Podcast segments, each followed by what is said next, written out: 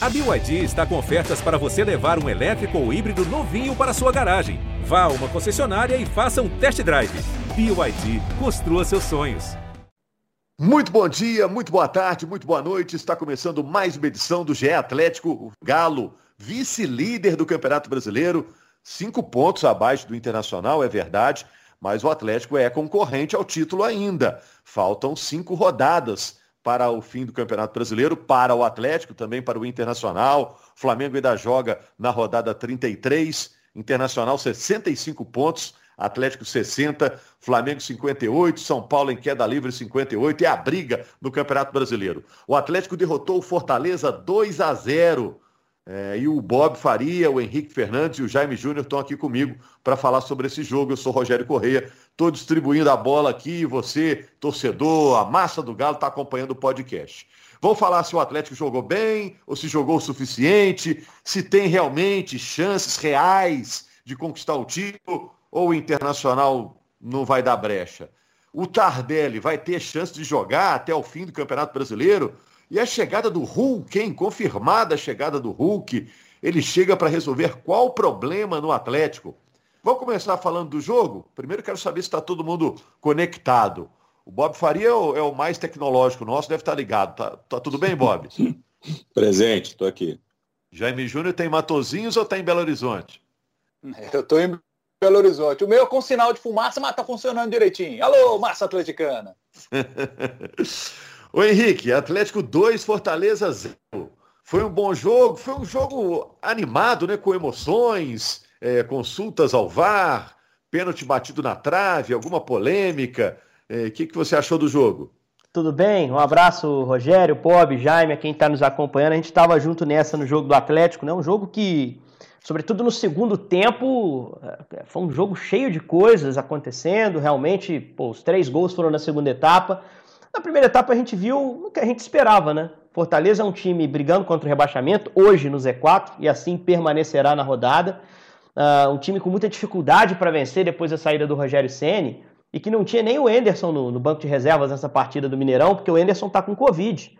Aliás, a gente sabe que, que o Enderson é um grande cara, a gente torce para que ele se recupere rapidamente, né? Chegou a, a precisar ser internado um pouquinho antes do fim de semana, mas nada muito sério. Uh, para quem torce pelo Enderson, enfim, torce contra a Covid, somos todos nós, né? O Enderson deve, deve em breve aí estar tá de volta, a gente torce muito para isso. E teve na beira do campo ali o Léo Porto, que era o auxiliar, que preparou um time para se defender no Mineirão. Então foi um Fortaleza que montou a primeira linha de cinco, mais uma linha de quatro jogadores. O Wellington Paulista, que era o centroavante, marcava também, pouco tocou na bola, o Ellen gol, né? Uh, e foi um time pronto para segurar o Atlético fez isso mais ou menos bem no primeiro tempo. O Atlético teve duas boas chances na primeira etapa inteira, mesmo com mais de 70% de posse.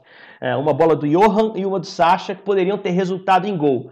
Mas não muito mais que isso. Né? Criou uma certa apreensão o primeiro tempo do Atlético, porque não tinha o cara do um contra um, que era o Keno, para abrir esse espaço pela esquerda, utilizou o Vargas ali, que para mim não conseguiu passar um bom recado no jogo não está fisicamente tão bem o chileno, não acertou tanto quanto o Keno costuma acertar nos jogos.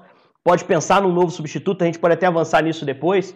Mas na segunda etapa, uma mudança tática do São Paulo, quando ele puxa o Vargas para uma posição mais central, mais próxima do Sacha, e inventa ali um corredor para o Arana, isso abriu o caminho para a vitória do Galo. Né? Porque o Arana usa esse corredor, faz 1 a 0 com 10 minutos de jogo, logo depois tem o pênalti para o Atlético, o segundo gol, Fortaleza perde o pênalti. Poderia colocar o time de volta no jogo, e o Galo consegue uma justa vitória. Acho que de forma geral o time jogou bem, soube lidar com as expectativas, soube enfrentar com paciência, com serenidade, uma defesa muito bem fechada.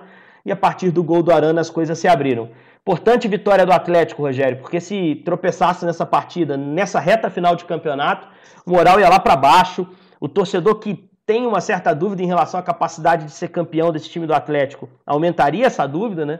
Mas o fato é que o time consegue uma segunda vitória seguida, tinha vencido o Santos, algo que não vinha desde novembro, e bota uma pressãozinha no Inter. A questão é se esse internacional aí do Abel, nove vitórias seguidas, Rogério, vai ratear daqui até o fim do campeonato, porque os caras não dão sinal disso, né? A rodada é, do meio da semana, teoricamente, é mais favorável ao Atlético. Tanto o Atlético quanto o Inter jogam fora de casa. Mas o Inter pega o Atlético Paranaense, lá no campo sintético da Arena da Baixada. O Atlético Paranaense é o oitavo colocado. E o Atlético pega o Goiás, que é o antepenúltimo colocado. Mas vamos falar do jogo contra o Fortaleza, vamos esgotar esse assunto primeiro, né? Antes de projetar o futuro. O que, você achou do jogo, Bob? 2 a 0 Foi uma da atuação que a gente coloca entre as melhores do Atlético no campeonato? Ou não foi para tanto? Não, eu acho que foi uma boa atuação. É, uma atuação que é segura, né? É, apesar da falta do Keno ali, que é um jogador importantíssimo, que foi um, um, jogador importantíssimo até aqui na campanha do Atlético, o Atlético conseguiu achar boas soluções. Achei importante a, a recuperação emocional do Arana, né? Tinha falhado, tinha sofrido muito. É, pelo menos se ele não sofreu, mas o torcedor pegou muito no pé e tudo mais. E é um jogador que, embora a gente possa é, cobrar muito dele, é muito jovem ainda, ainda tem muita coisa para evoluir, mas achei que ele fez um grande jogo e o Atlético dominou a partida. Né? É, mesmo antes de abrir o placar, já dominava a partida, já tinha, já tinha as rédeas da, do jogo nas mãos. Então eu acho que foi um, foi um bom jogo do Atlético. É, o desafio do Atlético é manter essa confiança e esse desempenho, porque se o Internacional não dá é, pinta de que vai dar uma tropeçada, é, aí mesmo que o Atlético não pode nem pensar em tropeçar. Né? O Atlético não pode cair de rendimento em nenhum momento nessa reta final. A queda de rendimento que o Atlético já teve aí é, há algum tempo, ela tem que ter sido a derradeira nessa competição, porque qualquer tropeço agora significa fim de sonho. Em nenhum momento pareceu a vitória do Atlético sob ameaça, né, Jaime? O Fortaleza. Ah, eu também de, de, definitivamente é, foi ao estádio para empatar, né? E não conseguiu. É, eu também tive essa, essa sensação, porque o Atlético teve muito controle do jogo com a bola no pé, né? O Atlético teve 67% de posse de bola e trocou 749 passos no jogo. Isso é muita coisa. Isso é muita coisa. Interessante, o Atlético conseguiu desarmar mais que o Fortaleza, 17 a 9 apesar de ter muito mais posse de bola do equipe do, do Fortaleza. Uma característica do Atlético, né, de, de quando perde a bola, é, ser aquele, aquela avalanche para poder recuperá-la, e o Atlético teve esses 17 desarmes. É, eu não gostei do Vargas, mais uma vez. Achei que o, o Vargas, pelo lado esquerdo, é, foi mal, por dentro foi um pouco melhor, e, sinceramente, é, para mim, o São Paulo tem que pensar numa alternativa para o jogo contra o Goiás eu colocaria o Marrone. Colocaria o Marrone ali pelo lado esquerdo. É, o, o, Vargas pelo lado esquerdo não funcionou. É, você tem ali uma, essa estratégia de que foi a estratégia do segundo tempo, né, de trazer o Vargas mais por dentro para abrir o, o, Arana e assim o Atlético fez o gol. Mas eu acho que para o jogo contra o Goiás, eu colocaria o Vargas no banco, não está tão bem fisicamente, é, é, tecnicamente, eu, eu, eu poria o, o Marrone faria esse teste aí no time do Atlético. Johan, é, no primeiro tempo, assim como todo o time do Atlético, é, abaixo, né, de uma forma geral, assim, mas no segundo tempo ele dá assistência né, para o gol do Arana, então segue sendo importante. Então eu, eu, eu, faria essa substituição na equipe do Atlético. Não sei o que, o que vocês acham aí. O Henrique acha a mesma coisa. É, não, eu acho que o Vargas não, não deu um bom recado, né? Mas daí é pensar, com a cabeça do Sampaoli nessa mexida, acho pouco provável que ele, que ele não vá de Vargas nesse jogo de quarto. É, a coletiva do Sampaoli sinalizou isso de certa forma, ele justificou o desencaixe do Vargas no time pela mudança de característica no ataque. De fato, o Vargas não é o cara de um contra um, de superar no drible. É, o, o Sampaoli se referiu a ele como um jogador de mais profundidade, um cara que alarga mais campo que, que consegue, inclusive, fazer o facão com mais facilidade que o Keno para definir a jogada. Isso foi um desafogo no primeiro tempo do Atlético, mas no segundo nem tanto. Quando o Vargas vem para a posição central, ele meio que some do jogo, mas a movimentação tática que essa mudança de posição dele gera uh, dá ao Arana o espaço para ganhar o jogo para o Atlético. Na quarta-feira contra o Goiás, a gente vai ver um cenário parecido com o que o Galo se deparou nesse jogo do Mineirão porque o Goiás está trabalhando com linha de 5, o Augusto monta um time numa linha de 5 mesmo, defensiva. Jogando em casa, ele normalmente libera bastante os dois alas dele, que é o Jefferson no lado esquerdo, e na direita está jogando o Shailon, que é meio campista emprestado pelo São Paulo, mas que está adaptado ali ao lado direito, e fixa três dentro da área. O Goiás jogou assim aqui, era o Enderson, curiosamente, o treinador que preparou o time para aquele jogo, né? Uh, jogou assim contra o Atlético, segurou por boa parte do primeiro tempo, mas tomou um gol com 40 minutos do primeiro tempo, um gol de pênalti. E o Galo dali conseguiu deslanchar no jogo, venceu com, com, com segurança o Goiás por 3 a 0. Mas deve ser um time que vai se fechar também no jogo de quarta-feira, eh, embora esteja aí praticamente rebaixado, seja um franco atirador nessa reta final do campeonato, jogando em casa pode ser que tente ser ofensivo em algum momento. O Goiás vai ser um time para se fechar dessa forma, mas que vai explorar é, é, contra-ataque de uma forma diferente do Fortaleza. O Fortaleza se montou para ter velocidade pelos lados no jogo de domingo. E o Atlético conseguiu segurar isso muito bem, exatamente com o que o Jaime falou, desarmando muito rápido, não permitindo que o Fortaleza pensasse para ligar o contra-ataque. Então o David e o Luiz Henrique, que foram os dois velocistas colocados para puxar esse contra-ataque, pouco tocaram na bola, pouco participaram do jogo. O Galo controlou isso muito bem. Contra o Goiás, a gente vai ver um time que vai esticar a bola para os dois atacantes, Rafael Moura e Fernandão que são dois jogadores de força física, que seguram a zaga, que seguram a defesa. Isso vai dificultar a defesa do Atlético de jogar tão adiantada e vai mudar um pouquinho a cara de jogo de quarta. Mas o Galo provavelmente vai, a gente vai ver, embora eu concorde com o Jaime, até falei isso, Vargas não foi bem, provavelmente a gente vai ver mais ou menos a mesma estrutura do time que jogou contra o Fortaleza, sendo repetida na quarta-feira em Goiânia. É, eu não sei, aí eu vou deixar aí para o Bob depois falar sobre isso. É, até pensando em, em, alternativas que possa ter para a ausência do Queno, né? O Atlético não tem um jogador igual ao Queno, né? Até o fim do campeonato não terá. Se não era o caso de botar ali o Gabriel na zaga, o Júnior Alonso na esquerda e liberar o Arana para ser esse cara que corre naquele corredor ali, mas enfim. E o Tardelli, hein? O, o Henrique falou de vamos ver, vamos ver. E vamos ver o Tardelli até o fim do brasileiro jogando? O que, que você acha, Bob? Eu acho que isso não vai acontecer. Eu acho que em, em alguns minutos ele pode jogar. É, mas eu acho também que toda a pressão da torcida, o desejo da torcida e o pedido da torcida jogou contra essa possibilidade. Porque o treinador é extremamente rancoroso nesse, nesse tipo de coisa. Né? Ele, ele faz questão de marcar sua posição e dizer que não escuta ninguém. É, além disso, tem toda uma questão de adaptação de ritmo de jogo, de, de é, de ritmo físico, né? embora, embora ele esteja totalmente recuperado da lesão, é, fisicamente ele está em outro nível em relação aos jogadores que estão praticamente terminando a temporada. Então isso faz alguma diferença e junta com a teimosia, junta com, com o eu que mando do Sampaoli, não sei se ele teria uma chance maior. Talvez alguns minutos, talvez alguns minutos, mas certamente não é a primeira opção dele para resolver o problema da falta do Keno. Até porque não é, é um jogador completamente diferente. Você bem disso, o atleta não tem outro jogador com a característica do Keno. Aliás, poucos times no Brasil têm jogador com essa característica do Keno. É, a mudança, é, ela, ela, ela implica numa mudança de desenho de time também. Essa solução que você deu aí, de deixar o Arana um pouco mais à frente, né, fazer o Arana virar o, o, o extremo pelo lado esquerdo, não é das piores, não. Acho que ela pode funcionar. É... O problema é perder um Júnior Alonso na defesa, na, no miolo de zaga. Claro que ele faz a lateral esquerda e tal, mas ele é muito importante no miolo de zaga do Atlético.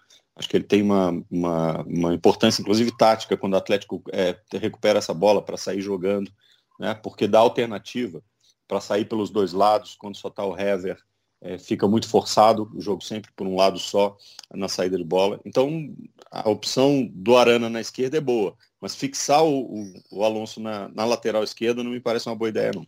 Aqui, vamos falar de duas coisas ainda, das chances do Atlético no campeonato e do Hulk. Né? A gente tem que falar do Hulk.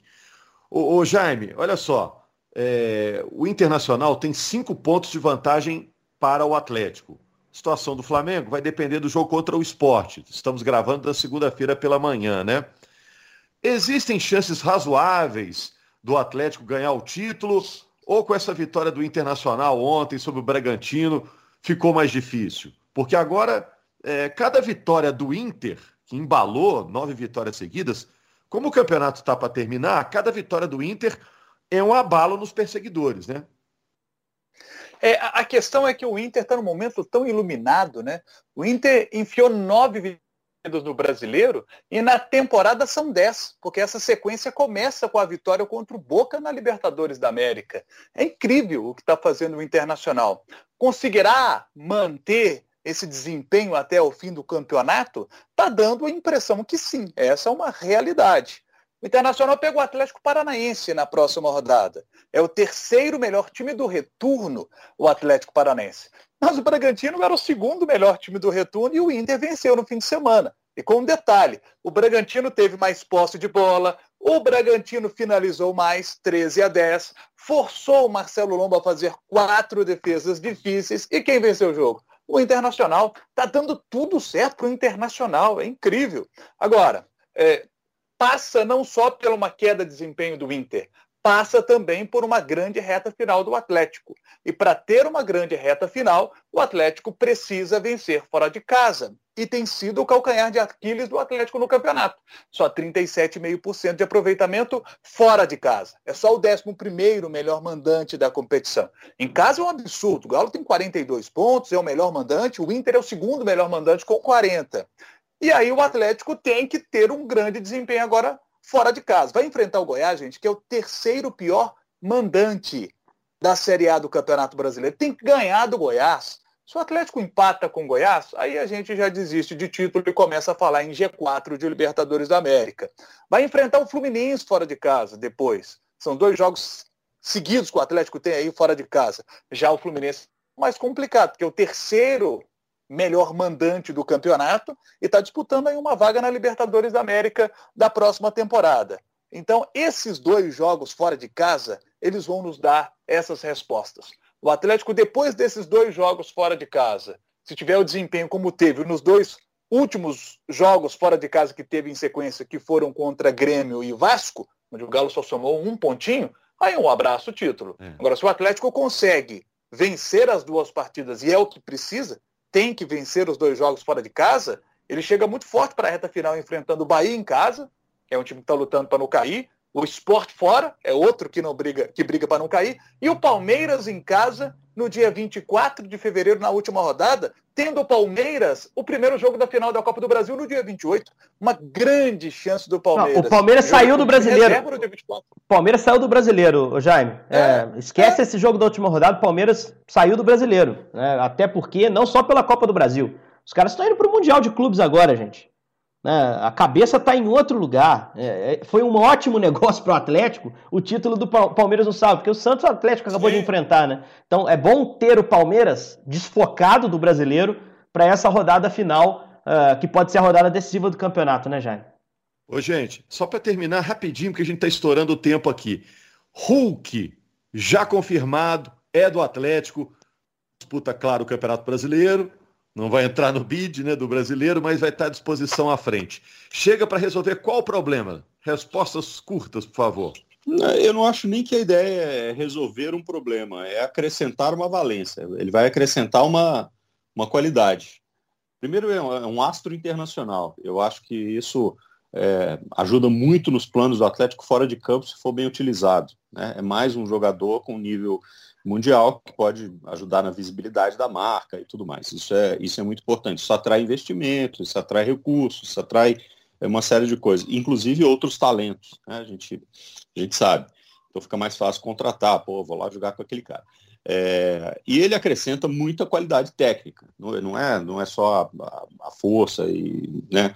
É, é um jogador que tem muita qualidade técnica, é um grande goleador. Pode ser o tal goleador que o Atlético vem procurando esse tempo todo, que tentou várias possibilidades, até desistir do tal do centroavante, né, e ter um jogador diferente? Pode, mas ele também, como a gente sabe, não é exatamente o centroavante. É um atacante de altíssima qualidade, que eu acho que vai encaixar muito, muito bem no time do Atlético. É, não, é um cara, é um cara que tem um nível acima do, do da Série A, sem dúvida. Talvez seja no próximo Campeonato Brasileiro, vamos ver como a janela vai se desenrolar, o principal jogador da competição em termos de relevância, de, de é, currículo, precisa estar tá bem é, fisicamente e dá sinais disso, né? Eu estava puxando os últimos jogos dele na temporada 2020 lá no Xangai SIPG. Ele teve uma, uma, lesão leve muscular em agosto, desfalcou em algumas rodadas, mas de lá para cá jogou regularmente. Foi poupado em jogos de Copa, porque já tem 34 anos, mas conseguiu ter uma regularidade. Não foi uma temporada tão goleadora dele lá, mas muita gente sente que ele já estava um tanto quanto desmotivado por ser fim de contrato, por já ter tomado a decisão lá no meio de 2020 de não renovar com o Xangai. Só que agora ele chega para iniciar uma história do zero, a grande chance da carreira dele, talvez a única, de virar ídolo nacional, porque ele saiu muito cedo do Brasil. Uma torcida que é enorme, uma camisa que é gigantesca, um projeto ambicioso que deve representar a briga por título em 2021 também, pelo investimento, pela espinha dorsal que o São Paulo já, já construiu. Uh, agora, a questão de encaixe no time é que é a grande incógnita. Ele não é esse 9, ele já foi esse 9 na seleção brasileira, até com o Mano Menezes como treinador. Mas não uhum. é a função, a posição que ele gosta de jogar, que ele está habituado a jogar. Ele é um jogador aberto, é um atacante mais de lado, tanto na direita quanto na esquerda. Foi assim que ele brilhou, levando a bola para dentro, finalizando, encostando numa referência na área. Né? E aí ameaça muito mais a posição de Kenny Savarino, se a gente for pensar na importância de cada um deles, mais a posição do Savarino. Então, assim, é ver como o São Paulo vai encaixá-lo, acho que chega com tempo, deve estar muito motivado, assinou um contrato longo, precisa contar uma boa história no Atlético.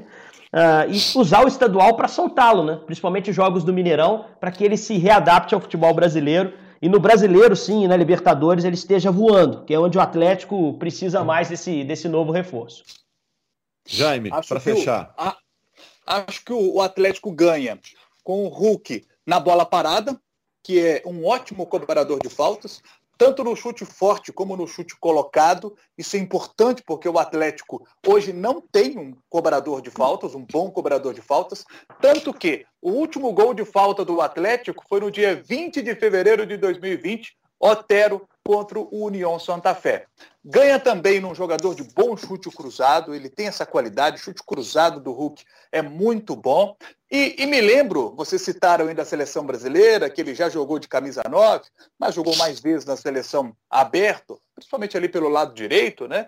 A gente, eu peguei algumas entrevistas do Hulk, é, pegando o histórico dele, e achei uma entrevista dele depois de um jogo contra a seleção da Costa Rica, o Brasil fez 1 a 0 na Costa Rica com o gol dele, jogando como camisa 9.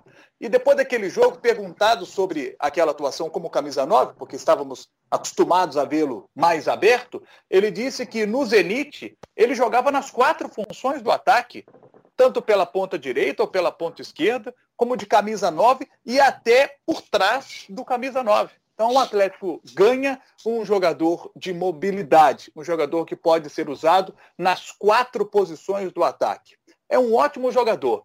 Tem um detalhe: o Hulk é um jogador hoje quase bilionário, se não for bilionário. Hulk ganhava 23 milhões de euros no seu último clube na China. 23 milhões de euros, gente. Dá algo em torno de 12 milhões de reais por mês. É um jogador que dinheiro não é problema para ele e vai ganhar ainda muito.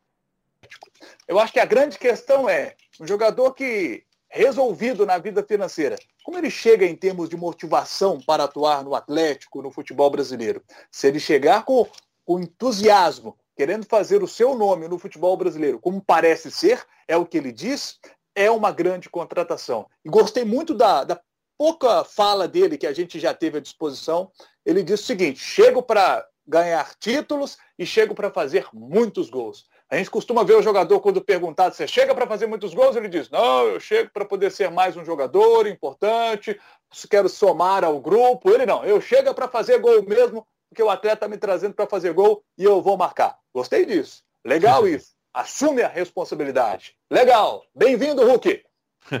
valeu, Jaime. Valeu, Bob. Valeu, Henrique. Obrigado a todos e na quinta-feira estamos de volta com mais uma edição do GE Atlético depois da partida do Galo contra o Goiás. Aliás, a Globo em Minas mostra esse jogo para várias regiões do estado e o Premier mostra também. Grande abraço, Galo na luta pelo Brasileirão. Até mais.